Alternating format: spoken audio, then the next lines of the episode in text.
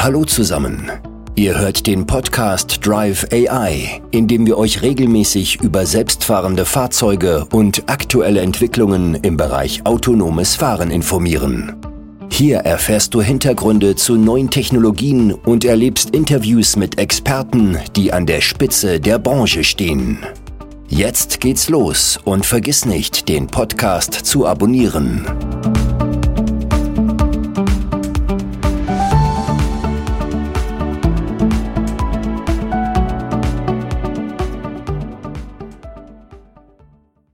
Servus und herzlich willkommen bei einer neuen Folge des Drive Air Podcast. Ich bin Sebastian, freue mich, dass du heute wieder zuhörst, wenn wir ein Stück weit mehr über das Thema autonomes Fahren erfahren. Und zwar von Mario Herger, den ich zu Gast habe. Der war auch schon der Aufschlagskandidat in der ersten Folge des Drive AI Podcast, hat uns damals ein Stück weit zum autonomen Fahren abgeholt, erläutert, warum das Ganze eben nicht linear wächst, sondern ja, stärker denn je. Sobald man wenig Fahrt drauf kommt, sieht man in Amerika drüben schon. Wir haben uns in dieser Folge mit dem Tesla FSD Beta auseinandergesetzt, quasi der autonomen Fahrenlösung von Tesla, die Schritt für Schritt lernt, die sehr, sehr viele Daten sammelt im Hintergrund und mit sehr wenig Hardware, dafür umso mehr Software und Algorithmen das Thema autonome Fahren angeht. Im Moment ist man da bei einer Level 2 Plus Lösung, würde ich mal sagen, nach dem Gespräch mit Mario aber man schreitet voran und das teilweise mit höherem Tempo als bei den Marktbegleitern. Im Detail wird uns da aber Mario abholen, mehr dazu erläutern und dann verstehen wir das Thema am Ende der Folge besser. Von daher reinhören, lernen und eine positive Bewertung am Ende der Folge dalassen. Danke dir. Hi Mario, vielen Dank, dass du heute die Zeit nimmst, dass wir wieder uns ein Stück weit über das Thema autonomes Fahren unterhalten. In dem Fall genauer gesagt über den Tesla Autopilot FSD Beta, also die autonome Fahr- oder Fahrunterstützung von Tesla. Die gibt es ja schon einige Zeit. Du nutzt sie selbst auch. Und ähm, bevor wir da tiefer einsteigen, vielleicht kannst du uns kurz umreißen, was sich dahinter verbirgt, ob der Autopilot eben autonomes Fahren Level 5 ist oder was wir da erwarten können. In Nordamerika, ich wohne ja in Kalifornien, äh, wie, wie, wie, du weißt, wenn Zuhörer halt auch, wissen, äh, ist, ist äh, die FSD Beta, die Full Self-Driving Beta mittlerweile an alle, die es bestellt haben, rausgerollt worden. Also das heißt, sprich über einen Over-the-Air-Update auf die Autos gespielt worden. Auch auf meines, auch auf das auf meiner Frau. Also wir haben also zwei Autos mit FSD Beta, zwei Model 3 äh, für die Interessierten. Und ich habe die seit jetzt ungefähr vier Monaten auf dem Auto. Meine Frau schon etwas länger, weil vorher wurde es nur vergeben nach dem sogenannten Sicherheitsscore. Das heißt, wir hatten auf der App, der Tesla-App, einen Sicherheitsscore, der bewertet hat, anhand von fünf Kriterien, äh, wie gut man laut dem Sicherheitsscore unterwegs ist. Und das beinhaltet beispielsweise äh, aggressives Bremsen, aggressives Fahren um die Kurve, äh, Abstand halten, das man nicht tut. Ähm, und, und, insgesamt fünf solche Kriterien. Und da hatte meine Frau das etwas früher, die hat das drei oder vier Monate früher gehabt. Wir sehen also das Fahrzeug mit dieser FSD Beta bereits seit also ungefähr sieben, acht Monaten unterwegs. Und vielleicht auch noch einmal als Unterscheidung, der Autopilot ist nicht die FSD Beta, das sind zwei unterschiedliche Dinge gewesen. Mittlerweile sind sie miteinander verschmolzen. Das heißt, der Autopilot war ein eigener Software-Stack und die FSD Beta, die Full Self-Driving Beta, war ein eigener Software-Stack. Und jetzt sind sie zusammengekommen und der Autopilot ist eine Unterabteilung, Untereinheit von der Full Self-Driving. Ja? Das heißt, wenn du heute die, den Autopilot auf deinem Auto hast, dann hast du bereits einen, der auf dem Software-Stack der Full Self-Driving Beta basiert. Das heißt, äh, die, der Autopilot selber ist nichts anderes als ein ähm, ADAS, also ein Fahrerassistenzsystem, äh, Level 2, der halt Spur halten kann, ähm, Abstand halt, hält und eben auch bei äh, je nachdem, in welcher Region der Welt du bist, äh, einige Sachen mehr oder weniger kann. Also bei uns konnte er beispielsweise auch überholen. Ja. Äh, bei uns konnte er auch zum Beispiel eine Autobahnabfahrt fahren, um zum Beispiel auf eine, beim Autobahnkreuz auf die nächste Autobahn hochzufahren. Äh, solche Dinge halt, die, die dieses System macht. Er versucht halt auch die, auf eine schnellere Spur zu fahren, der Autopilot in der Version, so wie wir in Nordamerika haben. Ich weiß, nicht genau, war, welche Funktionen da in Deutschland dabei sind. So viele aber überholen oder abfahren oder solche Dinge waren, glaube ich, nicht äh, verfügbar. Und das ist ganz klar ein äh, Fahrerassistenzsystem, also eigentlich das, was wir als Level 2 bezeichnen würden. Ähm, so, jetzt ist die FSD Beta natürlich kommt mit einem anderen Anspruch und da muss man auch hier unterscheiden, äh, nämlich den Anspruch und den aktuellen Stand. ja, der Anspruch ist sicherlich, dass das in Zukunft ein Level 5 System sein wird. Äh, Tatsächlich aber ist es äh, aus rechtlicher Sicht ähm, von der Zertifizierung, von der Genehmigung her nichts mehr als ein Level 2. Ja? Und viele meinen auch, nun ja, das, was es kann, ist wirklich nichts anderes als ein Level 2. Doch glaube ich, das ist etwas zu, äh, da gibt man dem, dem System zu wenig Kredit ja, und, und dem, den, den Anstrengungen der Entwickler äh, äh, wertschätzt man da zu wenig. Das System selber versucht, ein Level 5 System zu werden. Also das heißt, die, die Tesla versucht das als ein Level 5 System zu entwickeln. Das heißt, dass es überall auf der Welt, wo halt Teslas unterwegs sind, ähm, autonom fahren kann. Und zwar mit, äh, man lehnt sich da sehr, sehr weit natürlich hinaus. Man versucht im Gegensatz zu anderen Herstellern, also die Waymos, die Cruise, die Zoox, die man halt kennt, ja, das mit einer eingeschränkten Anzahl an Sensortypen zu machen, nämlich nur mit Kameras. Ähm, man hatte anfänglich ja Radar drin und hat man, glaube ich, einmal jetzt ein, zwei Jahre lang keine Radars verbaut im Auto. Jetzt, glaube ich, kommen sie wieder zurück. Jetzt kommen noch Kameras mit höherer Auflösung in, in die neuesten Fahrzeuge hinein. Und dass man nur mit acht Kameras um das Auto herum dieses autonome Fahren diese FSD-Beta funktionstüchtig macht. Dabei geht man aber ganz im Gegensatz zu allen anderen, die natürlich mit LiDARs, Radars, Ultraschall, jetzt sogar Thermalkameras, ja, wie SUX, äh, äh, so unterschiedliche Sensortypen einsetzen und natürlich Kameras auch, äh, versucht man das nur mit Kameras selbst zu machen, aber nicht nur in einer eingeschränkten Region, also in einer sogenannten ODD Operational Domain, Design Domain, also eine, eine kleine Gegend, die man mal Geo-Fans tat, also zum Beispiel die Stadt San Francisco oder Chandler in Arizona, in, bei Phoenix, ja, oder ein paar Straßenzüge um das eigene Hauptquartier, sondern wo man sagt, okay, wir müssen überall fahren können, wo Teslas fahren. Und das ist in Nordamerika, in, in, also USA und äh, äh, Kanada, das ist in Europa, äh, also alles. Und das ist natürlich ein viel, viel größerer Moonshot, den man hier macht. Ja. Man fährt nicht die drei Straßen um das eigene Hauptquartier herum oder eine Stadt wie San Francisco, die auch schon komplex genug ist. Äh, aber wenn man dazu rechnet, dass man dann Autobahn fährt, Tunnels fährt, äh, Kopfsteinpflaster, Linksverkehr, ähm, all diese Dinge, die Unterschiede, die kleinen, die man hat, schon allein in Europa versus USA, auch die einzelnen Bundesstaaten haben untereinander unterschiedlichste ähm, äh, ähm, Straßenverkehrsregeln. Ja. Darf man rechts abbiegen bei Rot in dem Bundesstaat? Ja oder nein? Gibt es den, den, den Jersey Left Turn, also diesen, diesen äh, wo man links abbiegt, äh, wenn beide Seiten grün haben und so dem anderen die Vorfahrt nimmt? Das sind alles so Dinge, die, die sehr unterschiedlich sind. Und damit ist das natürlich, was Tesla versucht, aus meiner, aus meiner Sicht heraus, softwaretechnisch, ich als ehemaliger Softwareentwickler, äh, eine gewaltige Herausforderung. Ja, also da, da geht man nicht ran und macht das Einfachste. Und dazu muss man natürlich sagen, dass das Einfachste überhaupt nicht einfach ist. Ja, also das, was Waymo, Cruise und Co. machen, ist gar nicht einfach. Äh, sondern sie gehen ran und sagen, wir machen das Schwerste von allen, wir machen alles mit den wenigsten Sensoren von allen, also mit den Sachen, wo wir jede Menge Algorithmen entwickeln müssen, um diese ähm, Sachen zu emulieren, die andere mit ihren Sensoren machen können. Und halt unter allen Wetterbedingungen, unter allen Straßenbedingungen auf verschiedenen Kontinenten. Und damit sieht es so aus, und es ist natürlich auch äh, schwierig, dass da kein Fortschritt oder nur wenig Fortschritt ist. Und was hervorsticht, sind dann vor allem die Probleme, nämlich dass der, das Fahrzeug hier einen Fehler macht, da einen Fehler macht und da schon wieder schlecht reagiert hat.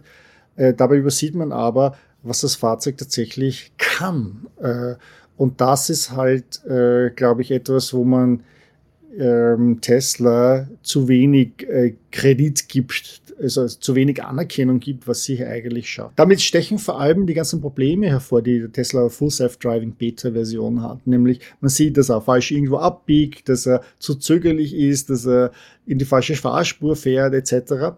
Äh, man übersieht dabei aber leicht, äh, was das Fahrzeug alles bereits heute korrekt löst und wie der Fortschritt hier ist im Vergleich zu noch vor ein, zwei, drei Jahren von dieser Software. Und äh, die, die, das System selber zieht äh, die Daten natürlich von allen Fahrzeugen, die die FSD Beta hat. Das heißt, als FSD Beta Tester ist es nach wie vor eine Version, wo ich als Fahrer ständig Übersicht behalten muss, werden die Daten auch wieder zu Tesla geschickt und damit werden diese Daten in dem Maschinenlernsystem äh, verwurstet und, und all diese Sachen, die das System gelernt hat, wieder reingebracht. Ähm, das heißt, ich, das System ist sicherlich heute noch nicht so weit, dass es ein Level 5 ist. Ganz, ganz im Gegenteil, es ist weit davon entfernt. Es ist aber auch nicht ein reines Level 2 System, das gar nichts kann, das nur Spur halten kann. Das macht schon komplexe Manöver, die man halt sieht. Also wenn ich beispielsweise ich sie verwende und ins Café fahre von meiner Wohnung aus, dann macht er schon alles, es sind zwei Meilen, drei Meilen, also so, so vier, fünf Kilometer, ja, und dazu müssen wir fünf, sechs Kreuzungen überfahren mit, mit Ampeln und mit Schulkindern und mehrere Spuren in beide Richtungen äh, und teilweise dann äh, ungeschützt äh, nach links abbiegen, also dort, wo keine Ampel, wo kein Stoppzeichen ist. Und das schafft er schon alles. Wenn auch manchmal hin und wieder zögerlich oder vielleicht etwas äh, weniger unsicher, aber er schafft es. Und ich glaube, das ist schon einmal etwas, was man, wenn man es noch nie selber gesehen hat und noch nie drinnen saß in einem Fahrzeug, einem schon einmal wie, wie Zauberei vorkommt, dass das System das sehr wohl kann. Und dann beginnt man natürlich zu überlegen, okay, ähm, was ist alles noch notwendig? Und diese Schritte, um das System dann perfekt zu machen, also perfekt wird man es nicht hinkriegen, aber um das System zu verbessern, das wird immer schwieriger natürlich. Das heißt, da ist immer mehr Aufwand äh, notwendig, der dahinter steckt. Und damit mag das manchmal sehr, sehr inkrementell und sehr langsam äh, vorkommen, wie dieser Fortschritt äh, erreicht wird. Vielen Dank schon mal für diese Einblicke und auch die Ausführungen aus deinem Alltag, was das Ganze auch noch mal ein Stück weit greifbarer macht.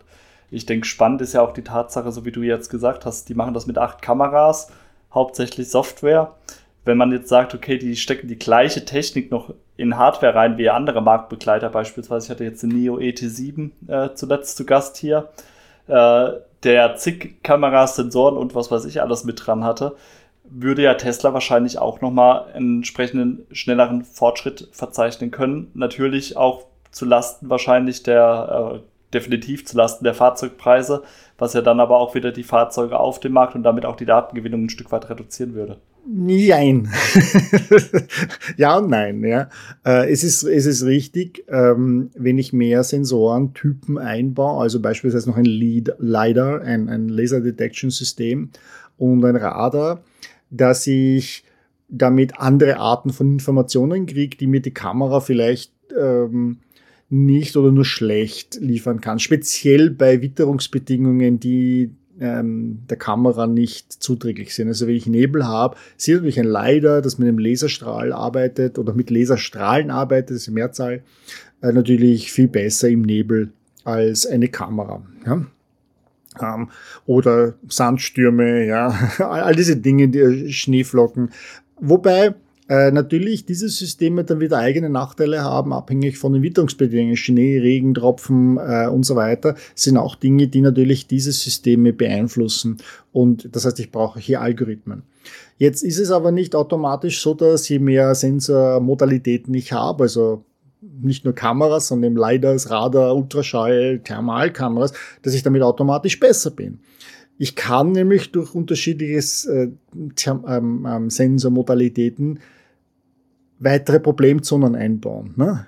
Nämlich, was ist, wenn der, der, das LiDAR etwas anzeigt, was die Kamera nicht anzeigt? Wer hat recht?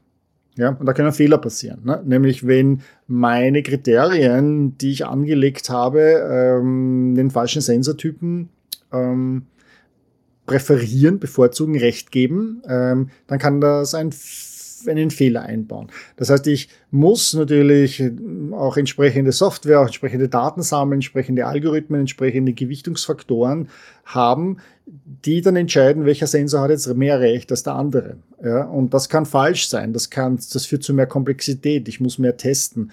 Das heißt, das muss, kann nicht, ist nicht unbedingt etwas, was hier ähm, den Fortschritt rascher macht. Ja, es könnte sein, dass es, äh, äh, dass es mir mehr Optionen gibt, aber mehr Optionen ist nicht unbedingt immer etwas, was besser ist für eine Entscheidung. Ne?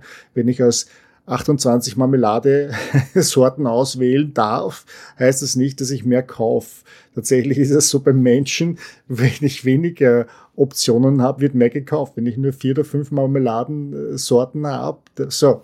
Und hier mit den, mit den Daten ist es ähnlich. Abgesehen natürlich davon, und das hast du schon kurz angerissen, diese anderen Sensortypen, wie zum Beispiel leider, sind nach wie vor äh, sehr teuer. Also verhält, sie sind im Preis schon sehr stark gefallen, aber für ein privat besessenes autonome Auto sind es, würde das noch einmal 10, 15, 20.000 Dollar hinzufügen, das jetzt für eine Privatperson ähm, nicht unbedingt so leicht zu schupfen ist. Ja? Also man schluckt da eher, wenn dann noch einmal 20.000 wieder Leiders dran sind. Ähm, das geht anders natürlich, wenn das Roboter-Taxis sind, die ich als Firma betreibe. Deshalb sieht man beispielsweise jetzt auch bei Sux, dass die als erster auch sagen, sie haben jetzt Thermalkameras eingebaut. Das heißt, sie können die, die das, das Wärmesignal eines Objektes, also eines Menschen, eines Tieres erkennen, das noch einmal eine andere ähm, Qualität an Daten liefert. Aber die sind typischerweise heute noch recht teuer und die würde man auf einem privaten Fahrzeug nicht einsetzen leuchtet ja auch ein, ähm, dass dann eben dieser Mehrpreis da von 10, 15, 20.000 Dollar dann nochmal eher den Absatz einbrechen lassen würde bei Pkw. Und äh, ich sag mal, die Fahrzeuge sind an sich ja schon nicht die günstigsten sozusagen, je nachdem, wo du schaust äh, oder was du halt für einen Geldbeutel hast. Und da willst du dann ja nicht nochmal da, dafür drauflegen. Das heißt aber, ähm, Tesla macht ja dann in dem Fall doch auch einiges richtig, dass man sich in Anführungsstrichen nur auf die Kamera beschränkt, die dann softwareseitig und von den Prozessen her entsprechend gut ausformuliert und löst und gar nicht eben erst in diesen Konflikt da eintritt von ähm, verschiedenen Sensorentypen, die man da unter einen Hut bringen muss. Das ist richtig. Ähm, man, wenn man sich nur auf Kameras konzentriert, dann schafft man diese Komplexität ab. Man fügt aber natürlich eine andere Komplexität hinzu, nämlich, dass gewisse Dinge durch die Kameras ähm, nicht präzise in der Form äh, ähm, gemessen oder angezeigt werden, wie sie mit der Hilfe, mit Hilfe anderer Sensoren möglich wäre. Zum Beispiel leider ähm, kann hier mir besser gewisse Dinge anzeigen, also Längen von geparkten Autos, schräg geparkten Autos als Kameras. Äh, mit den heutigen Algorithmen allerdings. Das heißt, das muss man immer einschränken. Ähm, äh, und typischerweise, wenn wir aus der Vergangenheit extrapolieren in die Zukunft, dann wird man auch mit den Kameras sehr viel mehr schaffen, als das in der Vergangenheit der Fall war. Und zwar einfach nur durch Software, durch klügere Algorithmen. Und zwar, ich gebe Beispiele, äh, einfach nur Videos, ja, Videokompressionsalgorithmen heute sind so mächtig, dass man mehr oder weniger ähm, von voll hochauflösenden 4K-Bildern zu ganz pixeligen für eine ganz schlechte Verbindung das rauf und runter brechen kann. Und, und es sieht trotzdem auch mit der schlechten Auflösung sehr gut aus. Ja. Auch Maschinenlernen, künstliche Intelligenz hat erst auch diesen Schub äh, nicht nur durch höhere Rechenleistung und die Daten, die man hat, äh, geschafft, sondern vor allem auch durch die Arten, wie man herangeht, durch Maschinenlernen, dass man äh, ähm, sind ja im Prinzip Matrizenrechnungen, die man hier hat mit Gewichtungen, dass man hier rangegangen ist und äh, gemerkt hat, ich kann das jetzt durch diese Knoten durchschicken, ja, und dann hinten kommt das raus und dann schicke ich es noch einmal durch, ja, und mache verschiedenste andere Sachen, wo der Mensch dabei hilft oder das System sich selbst dabei hilft, ja, also von, von Deep Learning, Reinforcement Learning, äh, alles, was man hier hat, Äh, oder gebe ich dem System Regeln vor oder lass, äh, stelle ich Algorithmen, wo das System sich selbst die Regeln erstellt aus den Daten, die sie hat. Und man merkt schon, das sind eigentlich im Prinzip nichts anderes als Algorithmen. Algorithmus ist nichts anderes als eine Rezeptur, eine, eine Vorschrift. Ein, ein Kochrezept ist ein Algorithmus, mehr oder weniger. Eine, eine Anweisung, wie ich ein IKEA-Kästchen zusammensetzt, ist ein Algorithmus. Ja. Und hier Detto, das heißt, äh, wir, wir stecken sehr viel äh, mentale Energie hinein, um solche Algorithmen zu verbessern. Und äh, der dem Erfindungsreichtum von Menschen ist keine Grenzen gesetzt. Und damit kommen wir auch mit Algorithmen vor, die dann plötzlich in einer Liga spielen, die man früher vielleicht nur mit teurer Hardware hätte machen können. Und in diesem Fall, im vorliegenden Fall, bedeutet das, dass man mit äh, Kameras, mit einfachen Kameras, aber kombiniert mit sehr, sehr guten Algorithmen plötzlich Sachen machen kann, die man, wo man früher teure Hardware brauchte. Man, man braucht sich ja nur sein eigenes Smartphone anschauen. Ne? Ich meine, äh, heute kriegt man da Bildqualitäten hoch die man nur mit professionellen, zigtausenden toller, teuren Kameras gemacht hat, äh, von, von Foto bis zu Film und, und Bearbeitung der, der, der ähm, Bilder nachher. Das sind alles Algorithmen hier. Ja? Und wenn, wenn wir das vor 10, 20 Jahren niemand gesagt hätte, dann hätten wir den Kopf geschüttelt. Heute nehmen wir es als selbstverständlich. Und auch das wird hier sicherlich der Fall sein. Gleichzeitig, äh, vielleicht noch um das abzuschließen, wir haben natürlich auch, sehen wir, dass es zu Sensorfusionen kommt. Das heißt, dass wir immer mehr Beispiele sehen, wo reguläre Kameras plötzlich mit LiDARs verschmolzen werden. Das ist eine Box, eine Einheit.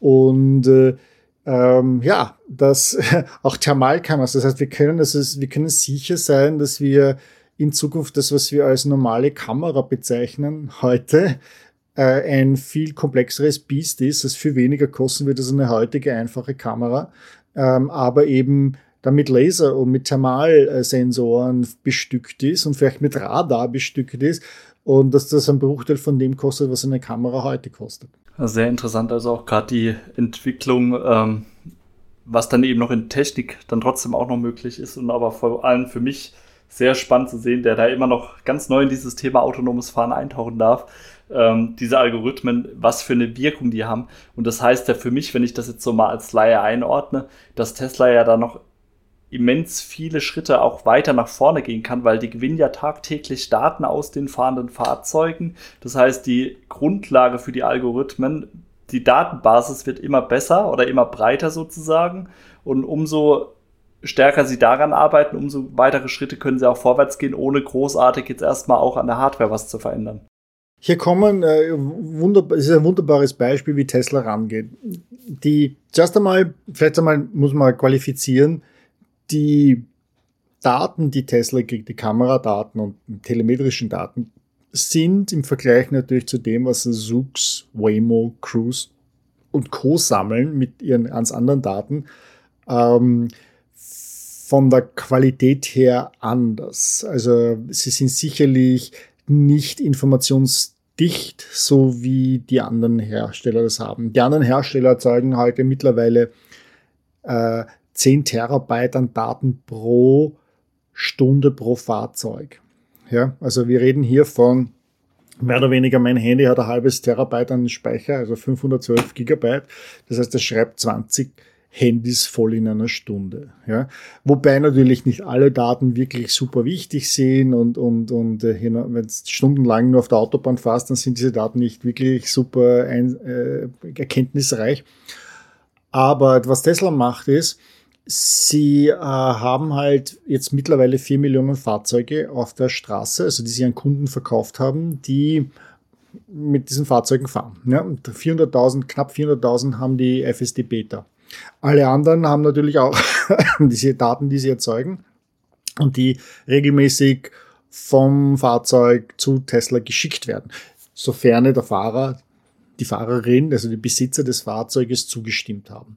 Tesla sitzt damit auf einem riesigen Datenschatz. Sie können also die äh, reingreifen und sagen, gib mir doch eine Million Tunnelfahrten und damit haben sie das und können darüber dann wieder Algorithmen entwickeln, damit das Fahrzeug Tunnel besser erkennt, in Tunneln sich besser verhält. Wie macht das ein traditioneller Hersteller, der muss ein Fahrzeug äh, ausstatten als Testfahrzeug, schickt das 100 Mal durch einen Tunnel in den Alpen, ja, schickt das vielleicht noch durch einen zweiten Tunnel 100 Mal durch und dann versuchen sie anhand dieser zwei Tunnels vielleicht machen sie noch mehr, aber man sieht schon, das kommen ein paar hundert Fahrten damit zustande. Während Tesla mit einem Schlag eine Million Tunnelfahrten einfach so herausholen kann. Sie haben das Tesla hat das gerade auch erst äh, erklärt, wie sie da vorgehen. Beispielsweise, sie hatten erst den Tesla Investor Day, wo sie ein paar Sachen vorgestellt haben, über drei Stunden lang. Und eines war äh, Unfälle. Und zwar, es gibt, ähm, sie haben das auf einer Matrix dargestellt, es gibt Crash-Test-Szenarien, die jedes Land, jede Region ähm, vorschreibt, also von Frontalversetzen, Frontalunfall, von seit, seitlichen Unfällen etc. Und äh, die müssen sie bestehen. Und die haben sie aufgetragen auf der Matrix und dann aber schauen sie sich die Unfalldaten von wirklichen Unfällen an, nämlich äh, Teslas, die in Kollisionen verwickelt sind.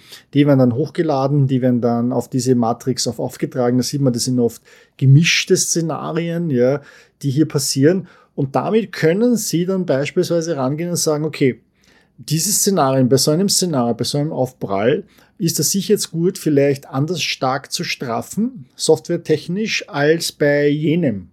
Das heißt, wenn ich die Beschleunigungssensoren, die im Fahrzeug drinnen sind, erkennen, dass es hier äh, diesen und jenen Unfallstyp gibt, dann wird das, schaltet die Software den Gurtstrafer anders ein als bei einem anderen Szenario und schützt damit den Passagier besser.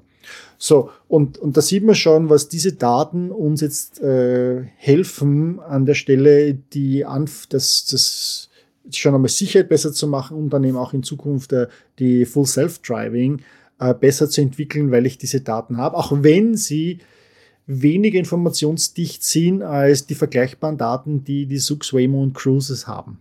Was wir ja dann aber trotzdem hier als ganz klaren Vorteil sehen, dass Tesla jetzt, ich sag mal, die fehlende Datenmenge einfach durch die Masse dann auch wieder ausgleicht und daraus dann eben lernt und das verknüpft dann eben, ich sag mal, diese schwarzen Lücken, die du jetzt äh, halt bei einem Waymo nicht hast, wenn die 10 Terabyte an Daten pro Fahrzeug pro Stunde aufzeichnen. Das macht halt dann äh, Tesla mit seinen 400.000 FSD-Beta-Fahrzeugen weg, wo einfach die Menge da ist und dann wird das halt übereinander gelegt. Also es ist schon sehr spannende Entwicklung. Ich glaube, da haben wir heute das Thema äh, Tesla FSD Beta ein Stück weit besser verstanden, einen guten Überblick drüber bekommen und äh, können die Hörer, Hörerinnen schon mal was mitnehmen ein Stück weit. Und wir werden uns aber auch in einer weiteren Folge dann nochmal mehr über die anderen Hersteller, die du jetzt auch genannt hast, Waymo, Sux, nochmal ein Stück äh, auseinandersetzen, um zu sehen, wie deren Entwicklungen im vergangenen Jahr waren. Von daher erstmal vielen Dank hier für die Infos zu Tesla FSD Beta. Gerne, Sebastian, danke. Das war sie also auch schon, die dritte Folge des Drive Air Podcast, der Podcast um das Thema autonome Fahren. Vielen Dank, dass du heute wieder zugehört hast und schalte gerne in zwei Wochen wieder ein, wenn wir einen anderen Schwerpunkt um das Thema autonome Fahren aufgreifen hier in der Folge. Bis dahin, mach's gut. Ciao.